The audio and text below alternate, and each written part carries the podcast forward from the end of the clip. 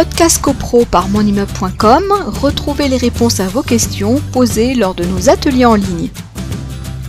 Pour les charges, euh, normalement, maintenant, c'est, de, il me semble que c'est vraiment obligatoire et que ça doit euh, apparaître euh, dans les annonces immobilières. Alors, ça, c'est euh, la novation, effectivement, maintenant dans les annonces immobilières. Euh, ça doit également euh, figurer parce qu'on a considéré, le, le, législateur a considéré qu'en fin de compte, l'acte d'achat, euh, bah, c'était pas simplement au moment où on signait un, document écrit, c'est euh, dès la, la, première prise de contact du bien immobilier. Donc, la première prise pendant des années, c'était effectivement la, visite physique euh, de l'appartement, ce qui existe évidemment toujours, mais au niveau des informations euh, comptables euh, ou des informations juridiques, c'est évidemment la première prise de contact. Donc, c'est-à-dire que quelqu'un qui va se présenter à une agence immobilière, on peut, on peut imaginer une vente en direct d'un particulier à un particulier, mais en tout cas, par la biais d'une agence immobilière, c'est une information qui est effectivement euh, euh... portée.